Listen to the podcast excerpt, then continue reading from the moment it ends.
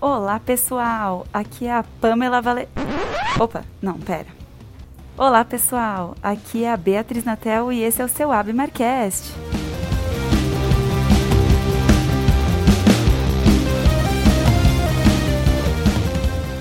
Então, pessoal, hoje a gente vai falar com duas referências nos esportes de endurance. Hoje comigo tá a Giovana Corsi e a Luciana Garmes. Bem-vinda, meninas! Tudo bem? Tudo bem, obrigada pelo convite. Ah, imagina, é uma honra pra gente receber vocês aqui. Quem é da Bimar já com certeza ouviu falar de vocês duas. E eu queria pedir, vamos começar com a Lu. Lu, se apresenta um pouquinho pra gente, por favor. Bom, eu sou médica, é, minha formação é, é, especialidade médica de ortopedia. Dentro da ortopedia, me especializei em traumas, é, traumatologia do esporte e depois eu fiz uma pós-graduação em medicina do esporte. Desde sempre o esporte esteve na, na minha rotina, na minha vida, tanto pessoal quanto profissional. E na, desde a época da faculdade também sempre pratiquei esporte mas as a atividade de endurance mesmo, a, que no meu caso eu, eu faço a ultramaratona e a, a corrida de aventura, foi a partir de 2015 que eu comecei a praticar. Ai, bacana. E Lu, ultramaratona são quantos quilômetros, para quem não sabe?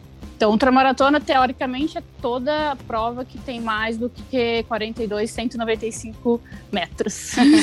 então, é, qualquer prova uh, que tem um, uma quilometragem acima da maratona, né? Da que maratona. São 42 quilômetros. São 42 quilômetros.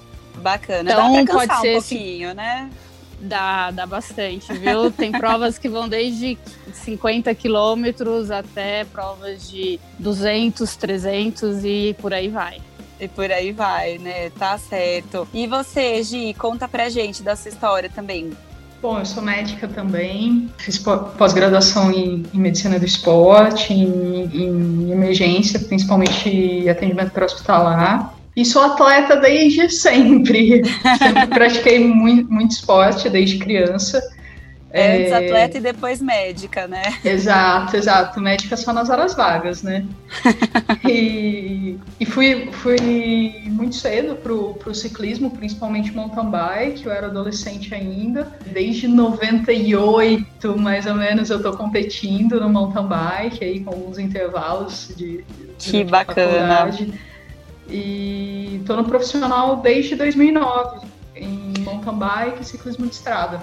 Ou seja, durante a faculdade de medicina você já era atleta? Sim, sim. Eu já, na verdade, no meu primeiro ano da, da medicina, eu, eu tenho uma formação prévia, né? Eu sou, bio, sou bióloga também. E uhum. fui para medicina depois. E no meu primeiro ano eu fui para o profissional. E me, me mantive competindo aí durante todo o período.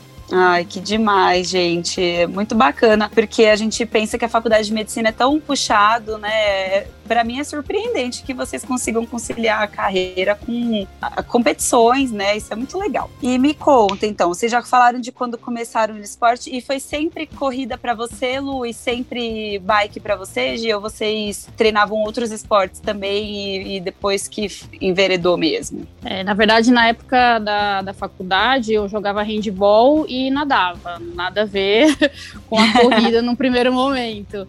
É, acabei indo pro atletismo porque não tinha ninguém para fazer a prova dos 1.500 metros. Foi a primeira experiência uhum. com corrida que eu tive. As provas de longa distância mesmo foi já agora bem mais velha, já agora em uhum. 2015. Mas eu, é diferente da Giovana, eu sou bem atleta amadora. mas a, as provas de, de, longa distância elas é, entraram na minha rotina mesmo faz pouco tempo. Entendi, entendi. E você, Gi? É, eu, como eu disse, eu sempre fui muito ativa. Então, quando criança, eu fiz de tudo até a adolescência. Joguei basquete, handball, fiz um pouco de triatlo mas logo eu me fixei mesmo no ciclismo, porque esse negócio de correr a pé eu acho que não é para mim, não. Até tento, hoje eu faço outras coisas. É, esse ano eu tenho competido bem menos, então treino fora da bike, academia, alguma coisa de corrida, mas assim, é muito ruim. então eu sempre me mantive mais pedalando mesmo. Me identifico. Sim, até porque é muito tempo de adaptação, né? Então uhum. é difícil se readaptar a outras coisas às vezes. É, para mim a corrida é difícil também, eu confesso que falta fôlego, mas a gente sempre tenta melhorar, né? E me conta, como é que é a preparação? Lu, me conta você, então, já que nós duas, é, eu e a Giovana, a gente quer melhorar na corrida. Como é que é a tua preparação? Uhum. Como é que são os seus treinos? Conta pra gente. Então, na verdade, eu, é, dentro da, da, do treinamento da corrida, eu acabo usando bastante a bike também pro, pro treinamento. Eu Olha faço aí. também é, corrida de aventura, e a corrida de aventura você tem a mountain bike e tem o remo. Né? Então, é, eu comecei tem dois anos na corrida de aventura também. E eu acho bem interessante associar um, um dia, pelo menos, da semana com o treino da, da bike. Você dá um uhum. descanso para os treinos de corrida que realmente são, são exigem muito mais, né? Sem dúvida. E uhum. mais a, a preparação quando eu vou fazer uma ultramaratona, eu não faço só treinos longos. Os treinos longos são de é, uma a duas vezes na semana só. Uhum. Os outros treinos são treinos curtos, é, são treinos mais é, ou regenerativos ou treinos intervalados, são, são treinos que não passam de uma hora, e associado ao treino de, de fortalecimento, que aí eu vario desde o treino de musculação até um treinamento com exercícios funcionais, por exemplo. Né? Então, é, tem um período curto desse treinamento todo em que o volume aumenta bastante. Aí são treinos de 40 quilômetros, 50, 70, dependendo da, da prova que eu vou fazer. Né? Então, que aí é prova. um período. Dependendo da prova, aí varia a, o, o, o treinamento mais longo que eu faço. Mas vamos dizer assim, meu treinamento basal longo de fim de semana gira em torno de 20 quilômetros. É o que eu mantenho, independente de eu estar ou não fazendo algum treinamento para ultra. Né? Então, é, e quando eu estou num, num, treinamento específico, aí varia de acordo com a quilometragem da prova mesmo. Entendi. Senão a gente não aguenta, senão não aguenta fazer um treino muito, muito longo é, por um período longo, né, de, de meses, assim, com treinos muito altos, porque aí é, é judiar muito do corpo, sem Sim.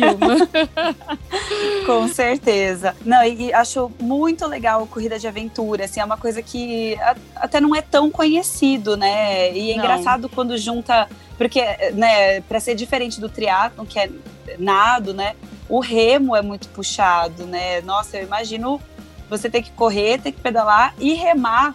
Caramba, deve ser muito gostoso, né?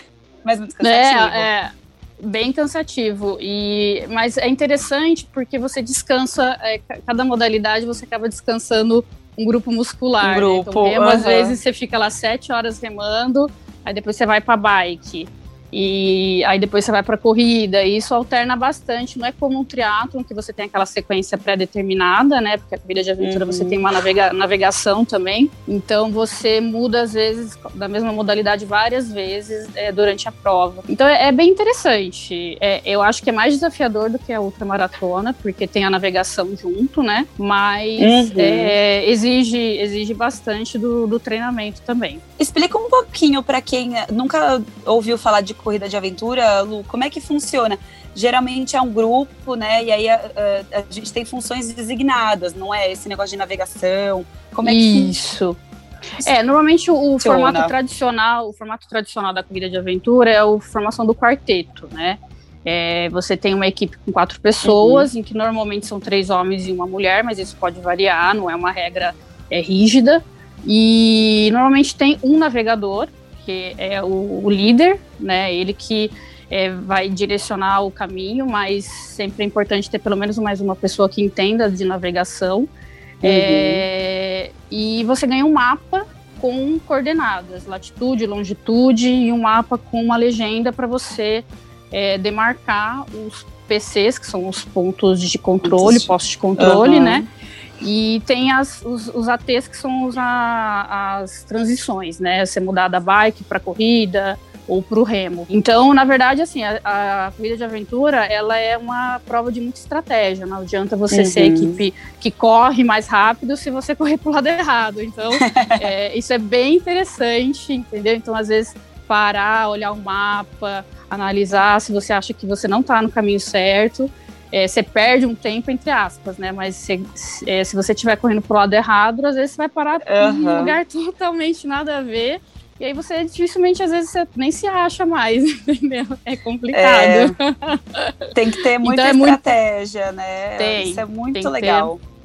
Ter então às eu acho é bem desafiador. Você, é. Às vezes é melhor passar uma noite dormindo para pensar com clareza nas decisões, né, do que e sair correndo e remando e pedalando para é. né, qualquer direção. Exatamente. Uma, uma prova que a gente fez, a gente chegou a parar de madrugada realmente, dormimos, porque a gente não conseguia se achar na navegação noturna. E aí, uhum. quando amanheceu o dia, parece que clareou tudo. Tipo, tava na nossa cara onde a gente tinha aqui, mas a gente não achava o caminho e a gente parou e dormiu. Uhum. Foi isso, bem isso que você falou. Ai, demais. Eu acho muito bacana esse assunto. Cabe um podcast só para isso, né? Dá. Dá. demais. E, Gi, me conta então como é que é o teu preparo físico, porque é completamente diferente você como atleta, né? Gente, ela é atleta mesmo. Ela é, é. é compete, faz tudo direitinho. Me conta como é que é esse seu né? preparo, né? como é que funciona a rotina de treino. É, então, o, o ciclismo tem algumas particularidades, né? Uma delas é você suportar em, em uma carga de tempo muito maior, porque é um, um esporte de, de, baixo impacto articular, né? Pensando assim. Uhum. E as provas são muito longas em geral, né? Pensando no ciclismo tradicional. Então você tem as voltas. Uhum. Você tem voltas aí, pensando em um tour, tour, da França, que é exclusivamente masculino. O feminino é em geral é menor. Hoje se faz prova de 3, 5 dias, mas aí uhum. prova de até 21 dias. Então você precisa de uma carga de treino muito maior. Mas é, existe um, um mar imenso de possibilidades no ciclismo, né? Então quando você em geral a gente define no começo da temporada. Eu vou correr uma volta em setembro. Então toda a temporada é voltada para isso. Uhum. Então você começa a fazer um volume maior, tradicionalmente, né? Hoje você tem outras estratégias de treino mas na pré-temporada aí, dezembro, janeiro até fevereiro, um volume maior de treino, e muito atleta faz mais de mil quilômetros na semana, pensando nos profissionais, Caramba. né? Uhum. E, e depois você vai diminuindo o volume e passando para os treinos mais específicos, conforme se aproximam da, da, da prova, né? É, tem muito atleta que prefere não correr as voltas, correr as, correr as provas clássicas, né? Que são provas longas e mais duras. Então, uhum. tem, tem muita particularidade dentro do, do ciclismo, né? Varia bastante. O mountain bike, né? Pensando no mountain bike, tem o cross country olímpico, que é uma prova relativamente curta, e uma hora e vinte, que é uma pauleira, é, um circuito de trilha muito técnico e também as outras maratonas, né? Que são provas de seis, sete dias. Então, Entendi.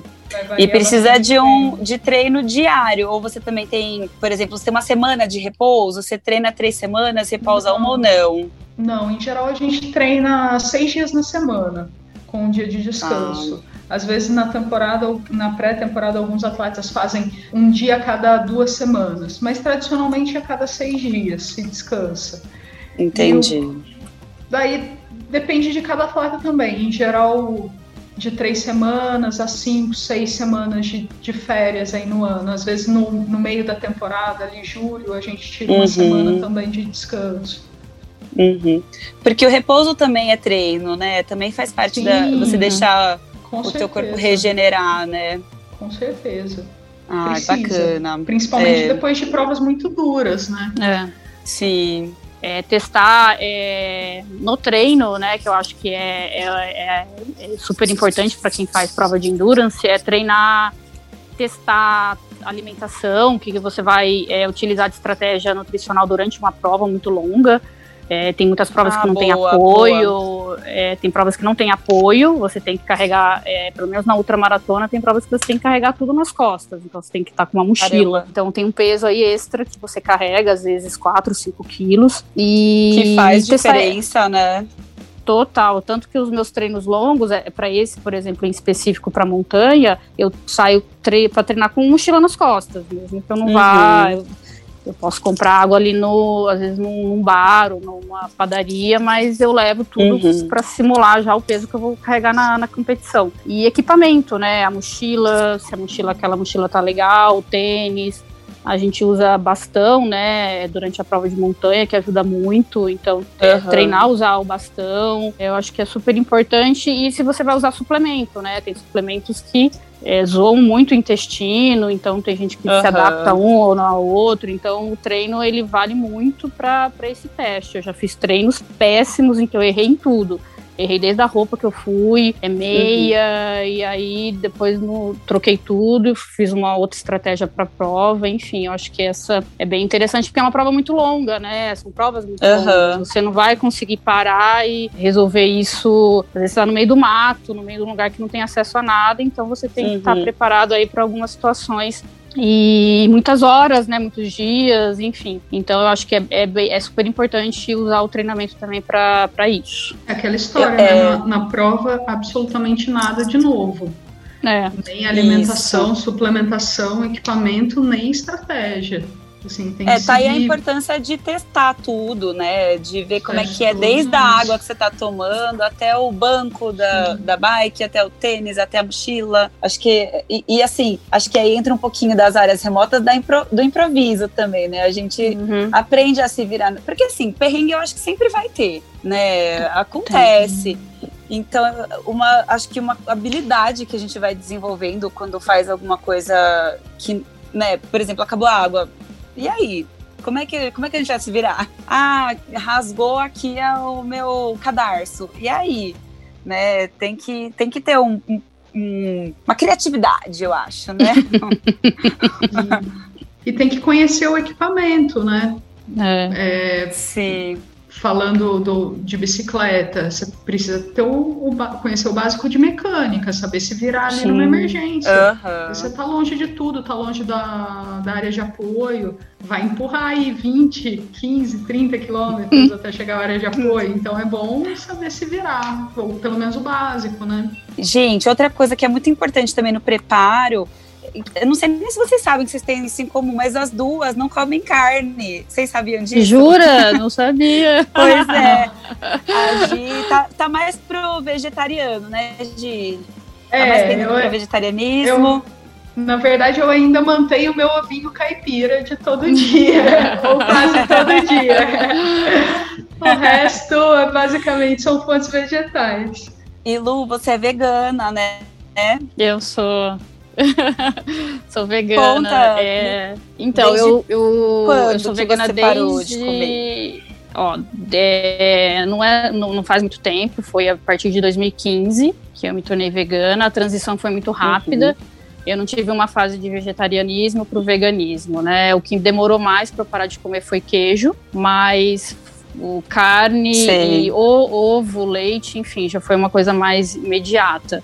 Mas até então eu comia carne, normal, normal mesmo. Foi a partir de uhum. 2015 e diante, que coincidentemente foi uma época em que eu comecei nas provas de longa distância. É, acabou que foi meio, uhum. mais ou menos nessa mesma época. Ah, e na legal. verdade, quando você, eu optei Gi? por isso. É... Pode falar, pode falar. Pode falar, Gi. É, é...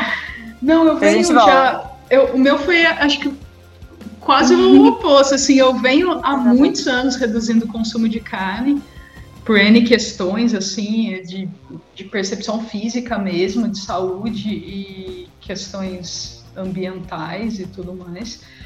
E foi meio natural. E hoje em dia eu já, já nem sei te dizer quanto tempo, mas talvez mais de 10 anos que eu venho reduzindo e agora já cortei tudo mesmo.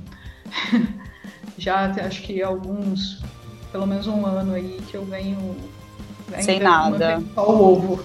É. e Lu, conta pra gente por que, que você decidiu virar vegana. É, isso, na verdade é isso que eu ia é, é, falar foi um pouco isso também que a Gi falou. Foi sempre me incomodou um pouco a questão de comer a carne e pensar no animal, né? Uhum. Enfim, então esse foi o, o, o, a, a, o princípio, né? Pensar no, no, no, animal mesmo, mas envolveu também a questão ambiental. É muito interessante a, essa a questão da, da, da mudança no meu corpo com o fato de tirar a carne da alimentação, sabe? É muito mais disposição, melhorou meu rendimento para atividade física, É, eu vou te falar, Bia, não, não me lembro a última vez que eu me machuquei por algum motivo ou tive dificuldade de me recuperar de uma prova. Não me lembro assim de ter que ter, é, parar pra, por conta de algum tipo de, de, problema de saúde, ter ficado doente ou até uma gripe mesmo, é, depois dessa, dessa uhum. transição, dessa mudança, sabe? Mas o ponto principal, principal mesmo, que é, com certeza não me fará voltar a comer carne, é a questão do questão animal e questão ambiental mesmo, é o ponto principal. A gente veio de uma época que tinha muito estigma assim da carne ser a fonte de proteína e para construção muscular, etc. Precisa da carne, precisa da carne. Mas hoje em dia a gente acha tantas outras fontes de proteína tão boas ou até melhores, né? Que eu, eu, eu li alguns estudos já que provam que, que comprovaram, né, que a, a, performance melhora, né, que a regeneração, regeneração muscular melhora. Você sente, você sentiu isso também, Lu? Ah, total.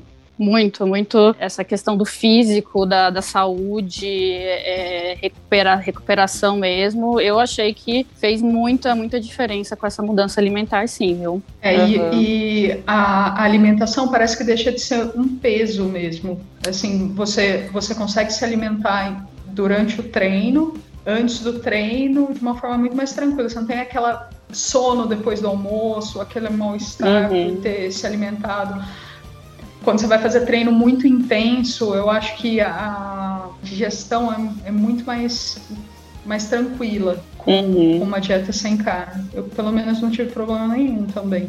Pensando em lesão. Ai, que legal. Nunca, nunca tive nenhum problema do tipo com essa alimentação. Ai, que legal, que legal, muitas vantagens, gostei. Gente, me conta, vocês conseguem conciliar tranquilo a carreira de médicas com os treinos? Ou ficar puxado? Vocês tiveram alguma dificuldade? Sempre, né?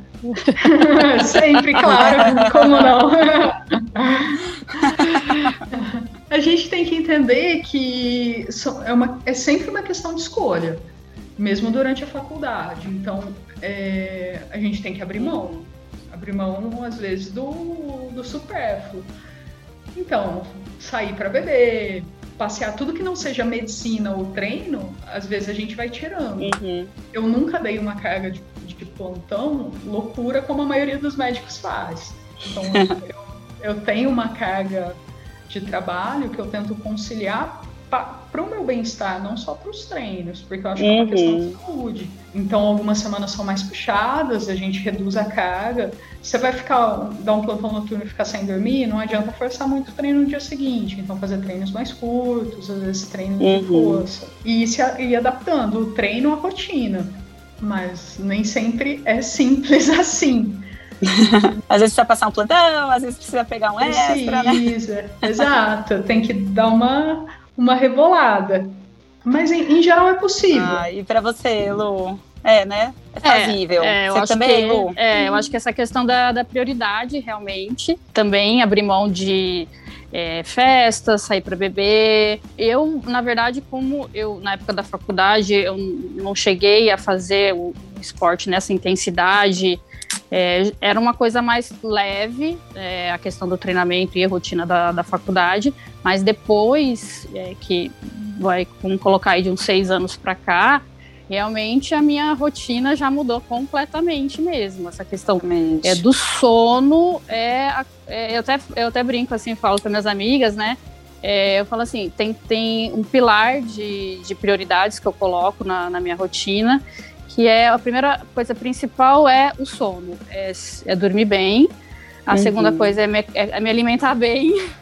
a terceira coisa é a rotina do treino, entendeu? Então, se eu tiver que abrir mão de um treino mais puxado, eu vou dormir mais aquele dia, eu vou descansar mais e vou repor no outro dia que eu tiver mais descansado e fazer um treino de mais, mais qualidade. E a alimentação também tá, tá, tá dentro disso, se eu não me alimentar bem, então uhum. então aí a alimentação é, entra a questão também da rotina de, é, da, da, da, questão social de sair para beber. Né? Não, não, cabe mais uhum. na minha rotina beber na, como eu bebia na época da faculdade, né? Que era uma coisa Sim. mais descontraída. Então é uma tacinha de vinho, duas já não rola no dia seguinte, eu já tenho que me planejar, porque não vai dar para fazer um treino puxado, entendeu? Então, realmente é, é, é, não é fácil mesmo, porque às vezes tem dia que eu chego em casa mais tarde, tenho que acordar mais cedo, ou tenho um plantão. E então a gente tem que se virar. Tem dia que eu acordo 4 horas da manhã para fazer um treino, porque eu tenho que estar no uhum. hospital às 7, e aí eu vou chegar em casa sei lá que horas. Então, é, então eu tenho que colocar isso na minha rotina dá certo, tem dado certo, mas é, não, não é de jeito nenhum, não é fácil, não é super gostoso uhum. acordar 4 horas da manhã para treinar, é quando realmente não tem jeito, mas é, como eu gosto muito, eu acho que isso é uma coisa super importante na minha vida, então eu, eu me adapto e, e vai dando tudo certo. Rebola para fazer acontecer. Dá. Né? Eu acho que é tudo uma questão de prioridade e organização, né? Principalmente, é. né, gente? Se não tiver organização, não dá tempo, o sono que você tem que ter as horas não dá, o treino acaba sendo atrapalhado também. Enfim, a gente, né, infelizmente não somos herdeiras, a gente precisa trabalhar, né?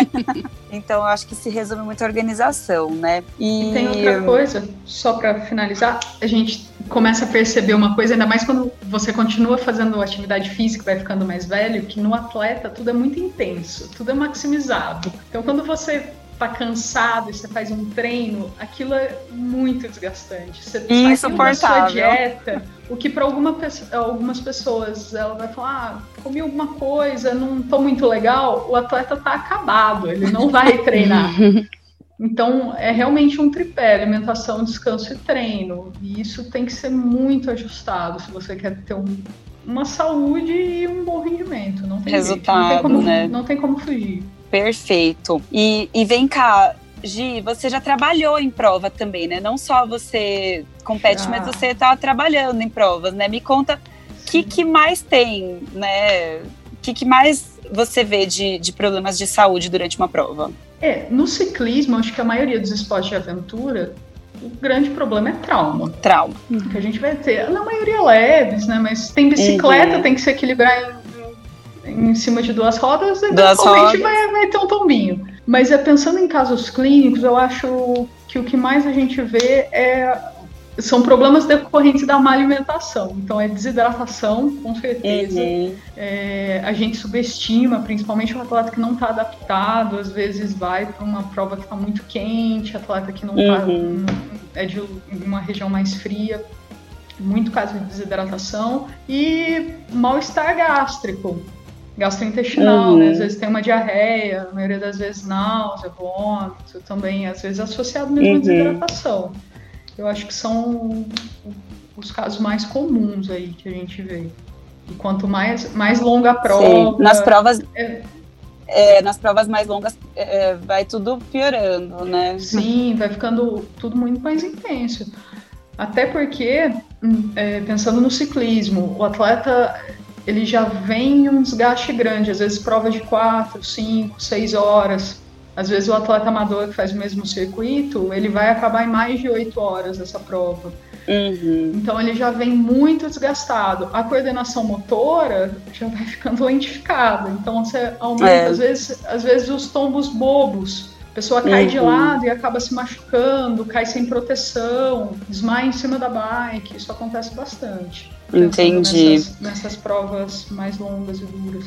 Entendi. E Lu, nas, nas provas de corrida, ultramaratona, é, é, mais ou menos assim também? Essa questão da, da alimentação, é, má alimentação, hidratação, é, com certeza é uma coisa que acontece muito mesmo. Pensando ainda mais numa ultramaratona de extremos, né? Se você vai correr num deserto, numa região que tem neve, muita montanha, tudo isso é, piora muito, porque às vezes numa prova de mais de um dia você tem muito calor de dia, a noite esfria, então entra a questão também da, das, da, dos problemas relacionados à temperatura, muito calor ou muito frio. E uhum. para a corrida é os pés, né? Bolha, lesão de unha, isso aí tira você da prova.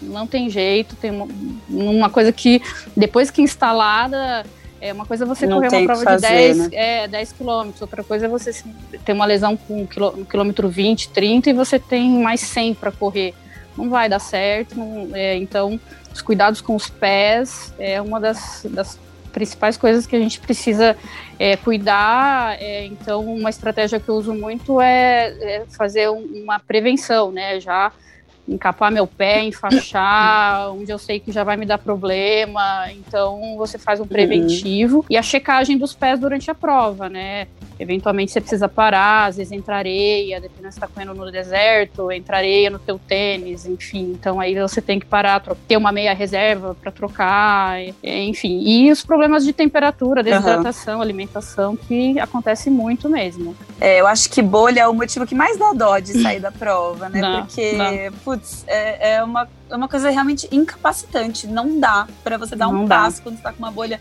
muito importante, né? E eu lembro que a gente estuda muito isso até no montanhismo, isso acontece muito também. Então você tem que sempre parar, tirar a bota se você está sentindo alguma dor, ou tênis, uhum. ou a sapatilha, ver se tem aqueles red spots, né? Que são os, os, lugares onde, muita, onde tem muita fricção, né? Porque é uma coisa muito, muito bobinha e muito fácil de prevenir, né? E, é. e vem cá, e tem muito caso de, de calor, é, de extremos de temperatura, hipotermia ou hipertermia?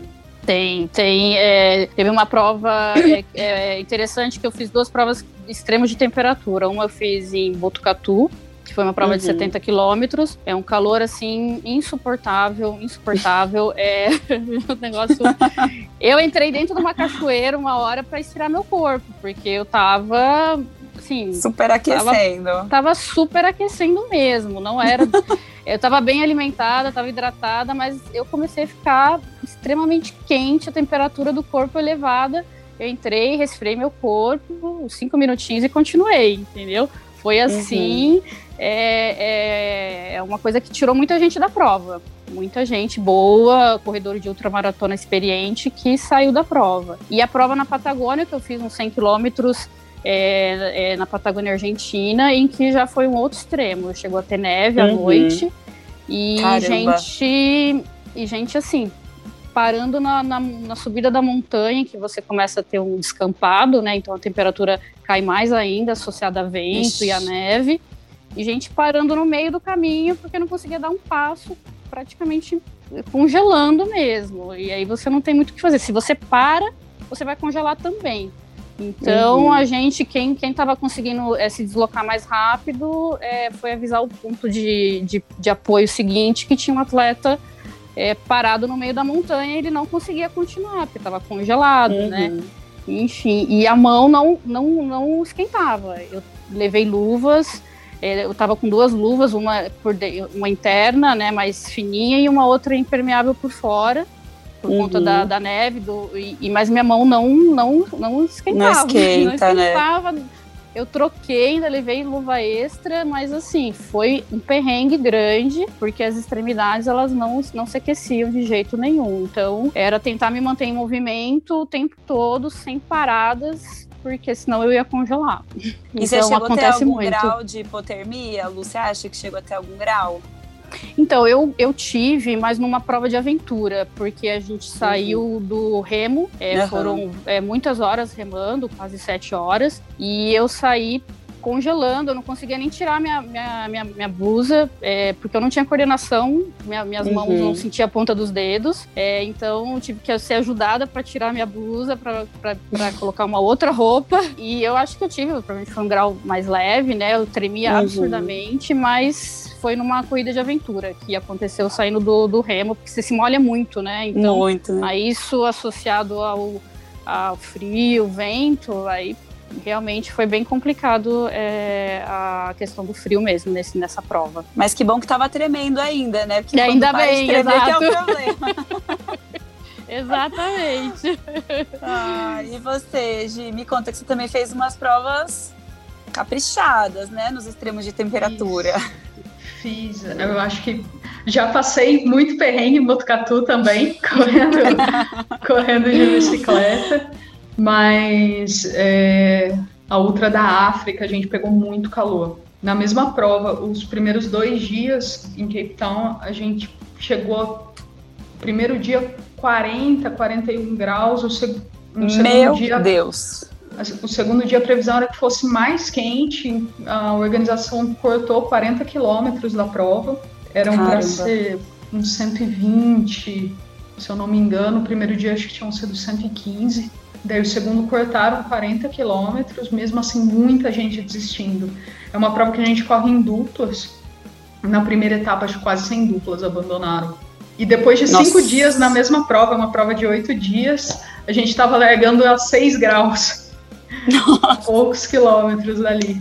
Então, Caramba. Nossa, o organismo pira, pira. Como é. como é uma prova que a gente dorme em barracas entre um deslocamento e outro, você tem muita dificuldade de descansar, né? Porque dentro da barraca é muito quente, então tem as tendas, por mais que tenha ventilador e tudo mais, mas é, a gente tem, não recupera, você não consegue ter uma, uma recuperação adequada de uma prova para outra, então esse cansaço vai acumulando. E lembrando das bolhas que a Lu estava falando, uhum. a gente tem um problema muito parecido no ciclismo, que são as lesões de assadura, né, do banco, uhum. lesões de períneo graves, atletas abandonando a, a prova porque estão muito, muito machucados. É, mãos um pouco também, mas principalmente glúteo, períneo, machuca bastante se não tomar cuidado. Às vezes pega chuva, então molha a bermuda.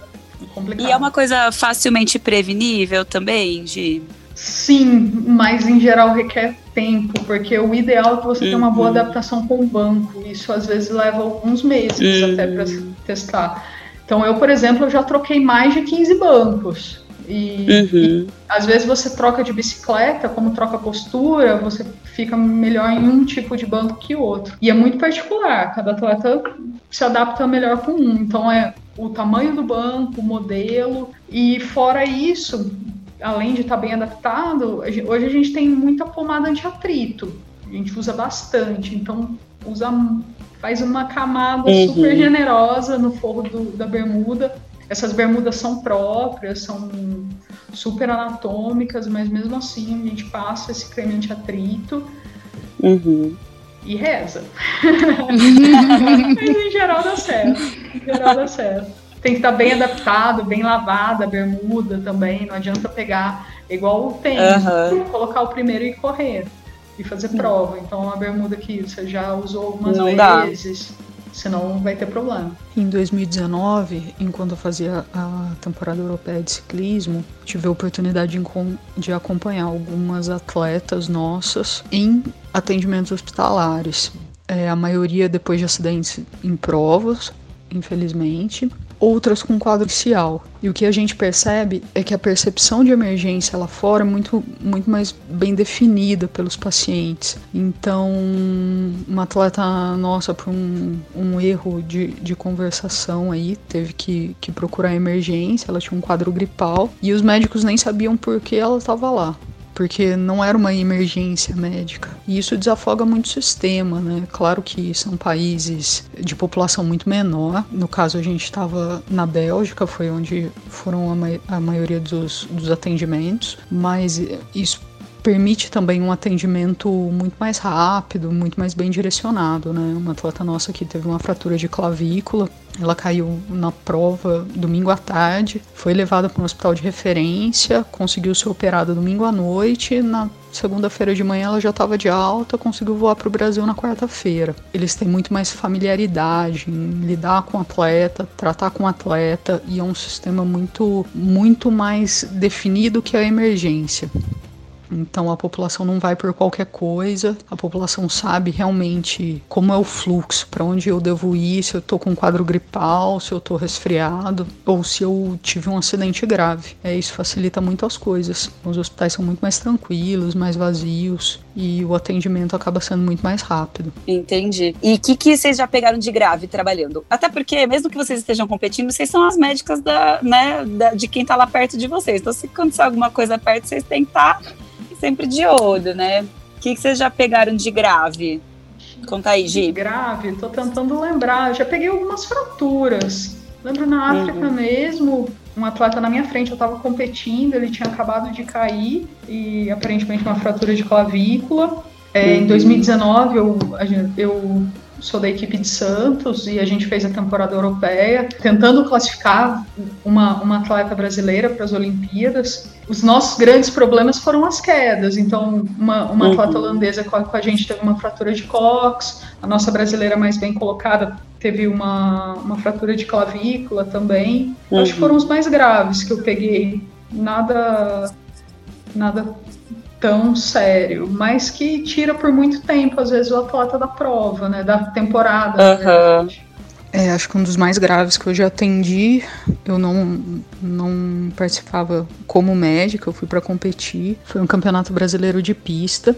E nesse tipo de prova, alguns dias antes do, da estreia do campeonato, o velódromo é aberto para treinamento. E foi já no final do último dia, um atleta da minha equipe caiu. Para quem não conhece, o velódromo é um circuito oval. Em geral, hoje ele tem 330 metros ou 250, né? São as medidas mais comuns e a curva dele é muito inclinada, chega a mais de 45 graus e em torno de 6 metros de altura. E esse atleta caiu lá de cima, ele escorregou e fez um TCE grave, acabou já caindo desacordado e eu era a única que, que ainda pista, eu e o treinador da equipe. Nessa ocasião tinha uma ambulância, mas só com, com um condutor, um técnico, e ele caiu basicamente no meu pé. então a gente conseguiu rapidinho já pranchar, imobilizar e levar para o atendimento. Esse atleta ficou aí pouco mais de uma semana internado, mas acabou saindo super bem, sem sequela, sem sequela neurológica nenhuma. E você, Lu, você já pegou alguma coisa grave? Não, grave, acho que talvez o, o que tenha é, passado mais, assim, com mais frequência, é a questão da, da desidratação, hipertermia, né? Esses, do atleta às vezes desmaiar ali ou uhum. cair do teu lado, seria, eu acho que foram, foram as situações mais graves. É, uhum. trauma não, nunca nunca peguei é, ninguém que tenha caído assim próximo a mim ou, ou, ou que eu tenha passado apesar de que as provas de montanha tem é bem mais raro acontecer mas acontece né de ter fraturas uhum. e já peguei, já peguei lesões colegas com lesões de bolhas assim de soltar a pele inteira do calcanhar, de um negócio assim bem feio mesmo. Teve um amigo que inclusive foi numa das corridas em Botucatu, Botucatu tem várias histórias. e gente, Nossa, vocês estão entendendo? É incrível, né? Pra fugir Meu, de parece... Botucatu, né? Não, não é, não foi a co... eu fiz uma, uma, uma maratona no Atacama e não teve tantas coisas como em Botucatu. Olha, eu vou, vou, contar, então, confesso que eu trabalhei nessa corrida em Botucatu, não sei se foi o mesmo ano, mas um dos anos que eu trabalhei Ih, aqui. Olha aí, olha aí. Eu peguei uma fratura de rádio com desvio na corrida a pé. O ciclismo foi Meu super tranquilo, Deus. a pessoa na largada caiu e fez uma fratura de punho. Meu Deus! A pé, foi aqui. Olha aí, gente, Botucatu. Ainda, Botucatu tem muita história. Gente, Botucatu é muito legal. É muito legal, mas venham com cuidado. Pois Tô marcando é, um X aqui no mapa. não correr, não pedalar. Só vai para encontrar a Giovana. Que você, não sei se você sabe, Lu, mas a Giovana mora em Botucatu, né? Ah, eu fiz eu faculdade em Botucatu, eu morei nove ah, anos em Botucatu. Pronto, então tá explicado. Tá explicado. Então, se for, Botucatu se for é só pra visitar. É, se for saltar na, na base da nuvem aqui, onde o pessoal faz voo livre, também, por favor, com muito cuidado, principalmente se estiver de plantão, porque acontece no meu plantão. E quem vai atender é você, né? Sim, sim. Então tá bom, marcadinho aqui, Botucatu, ter muito cuidado. Pronto. Ai, que bacana. E, gente, agora me conta então, Lu, o que, que te motiva a continuar, a persistir, a treinar? Olha, é, eu acho que assim, eu fui ficando mais velha e aí eu fui ficando mais é, ousada e mais doida nesse sentido é, de esportes, porque eu não era assim, não. É há cinco anos pra cá que eu comecei nessa, nessa rotina doida aí de provas longas. E é muito engraçado, porque eu fui pra maratona, eu nunca corri uma maratona no asfalto, eu já fui direto pra uma maratona no Atacama. Foi a primeira não acredito. É, maratona que eu fiz foi no, Atacama. Já vamos começar no nível super avançado. É, não e, sabe brincar. E, né? é, é, exatamente.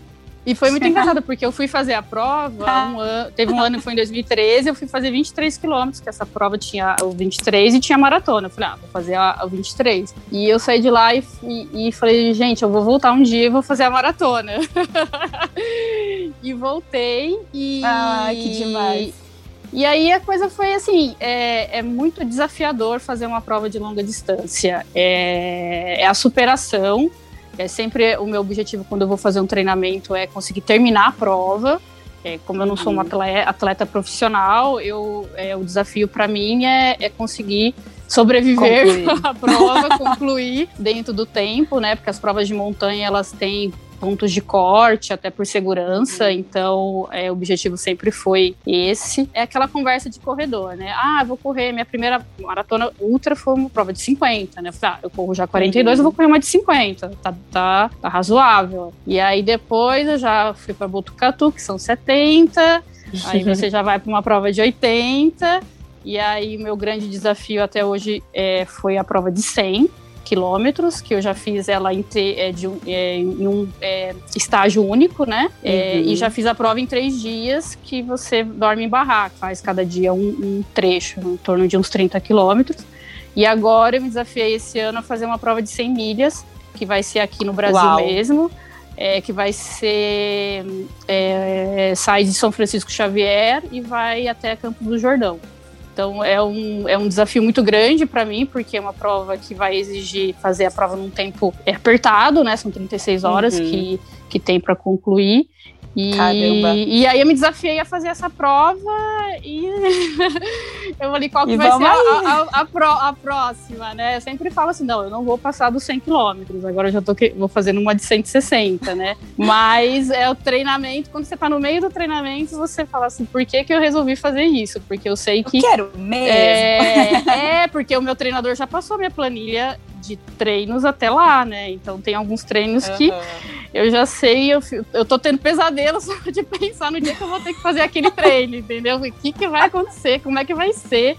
Então, e é muito legal a prova de longa distância, porque é um. Você prepara o seu corpo para fazer aquele desafio, mas é um treinamento mental muito forte uhum. que você tem que fazer. A partir do momento que eu decidi fazer a prova, é como se o cérebro vira uma chavinha, sabe? É muito engraçado isso. Uhum. Então você tem que focar naquele objetivo. Isso é super empolgante, motivante, entendeu? Então, mas eu sei que eu vou sofrer absurdamente quando eu chegar nesses treinos. Eu vou me arrepender, vai dar aquele arrependimento de ter me, de ter me Não, enfiado e... nessa roubada. É, e tem hora que assim, o, o, corpo já não aguenta mais e é na cabeça que você, que você mantém. A gente consegue muito mais do que a gente acredita, eu acho, né? Não, é totalmente. É, você eu tem acho, que ter bom, preparo físico, mas assim, se sua cabeça é, é, não, não tiver forte, você não, não chega no final. É a tua cabeça que vai te levar, sem dúvida nenhuma. Assim, não sei agir, mas assim, eu as provas longas que eu fiz, as mais desafiadoras, é um trabalho mental assim extremamente forte para conseguir chegar, porque senão a tua, tua, cabeça te boicota total, porque o corpo ele vai cansar, é, é fato. Uhum. Ele, você tá colocando ele num extremo que não é não é confortável de jeito nenhum. Não, Lu, eu agi e toda a galera da, da Bimarcast, a gente já tá aqui na torcida. Força, hein? Vai dar certo. Gi, me conta você, o que que te manteve competindo tantos anos assim? O que que te motiva? O que que você mais gosta? Eu acho que eu sempre gostei do período de treinos. Não que eu seja super fã de sair, rodar cinco horas e chegar em casa acabada mas ah, quando você começa a ver a sua evolução, você vê que está treinando e cada vez você consegue fazer uma subida melhor. Aí você chega na prova, você viu aquele resultado todo, fala, nossa, eu treinei tanto. A sensação me cativa. A sensação de bem-estar, do corpo responder. Essa resposta no, na prova ou em treinos mais duros, eu sempre adorei. Eu acho que é é o que me mantém fazendo ainda. Tá? Claro que a prova é um estímulo à parte, né? quando você vai fazer provas muito duras, nossa, você acaba, é que é o que ela falou, você fala, nossa, o que, que eu tô fazendo aqui? Depois que acaba, você fala, nunca mais eu faço. nunca mais dura três dias no máximo, o nunca mais. Daí você tá, já é. tá procurando a pior. Tem que ter memória fraca, né? Tem, super Não dá para lembrar muito. É.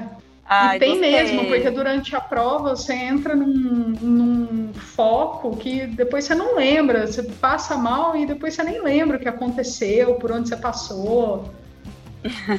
é um caso à parte. O tanto que você xingou, né? Exato. Ai, demais. E você tem algum objetivo também de não só de, de outros esportes? Sim, esse ano eu, na verdade, quero diminuir um pouco o, o treino só de, de bicicleta, porque eu fiquei muito, muito tempo só fazendo isso, então eu quero fazer outras coisas. Até porque é um esporte que precisa que você faça alguma coisa aí para se estruturar, né? Então, fazer um treino uhum. funcional fora da bike para ter uma estrutura, e é o que eu estou fazendo mais hoje. E, mas eu quero voltar para as ultramaratonas de mountain bike, que é o que eu gosto mesmo. Vamos ver aí até o fim do ano, quem ah, sabe uma prova de seis entendi. dias. Ou esse ano ou ano que vem, talvez. Mas outros projetos também, voltar para montanha, voltar a escalar, mergulhar, surfar dar uma variada aí, Oba. ficar não, não só no ciclismo. Correr, eu tô correndo super bem, eu já corro assim quase oito minutos, é o meu máximo. Uau! tá melhor que eu que corro cinco. Não, Ai, gostei, ó. É muito diferente. Tá combinado a escalar comigo, é convidadíssima. Quando você quiser, já sabe, né? Vamos. né? Você também, Sim. viu, Lu? É, eu, eu, eu, a primeira vez que eu escalei tem um final do ano, acho que foi, fazer, foi pra Pedra do Baú. Eu nunca tinha escalado na vida, tipo, e assim, aquela escalada que deve ser para vocês que estão habituadas, ridículo, né? Mas é um desafio, viu? Imagina, a Pedra do aceita. Baú é nível profissa. É. Mas eu aceito o desafio, hein? Ai, gostei. Então é só combinar que a gente vai. Bom, então, meninas, eu acho que era isso que a gente queria saber. É lógico que é um assunto que cabe a gente expandir para mil outros subtemas e a, ah, muitas das pessoas gostam de falar sobre isso e a gente o convite fica aberto para vocês quando quiserem conversar comigo de novo. Gostei muito do nosso papo, é uma honra ter pessoas tão gabaritadas aqui no Abimarcast. E quando eu crescer, eu quero ser igual a vocês. Foi um prazer. Muito bom falar de medicina e de esporte, principalmente tudo misturado. E acho que a Bimar é um sucesso por trazer essas discussões aqui. É, tão difícil de, de, de, a gente encontrar esse, esse bando de louco para discutir sobre medicina e esporte junto. A Bimar está sempre aí fazendo isso pela gente. É, eu super agradeço também pelo convite e é um assunto que eu adoro falar, é medicina, esporte, esporte de aventura no meio da natureza, então é sensacional realmente a Bimar conseguir juntar tudo isso. Fiquei muito feliz de estar conversando com vocês. Ai, bacana, gente. Muito obrigada de coração. Um super beijo para vocês e para todos os nossos ouvintes. Gente, tchau, tchau. Até o próximo Abimarcast.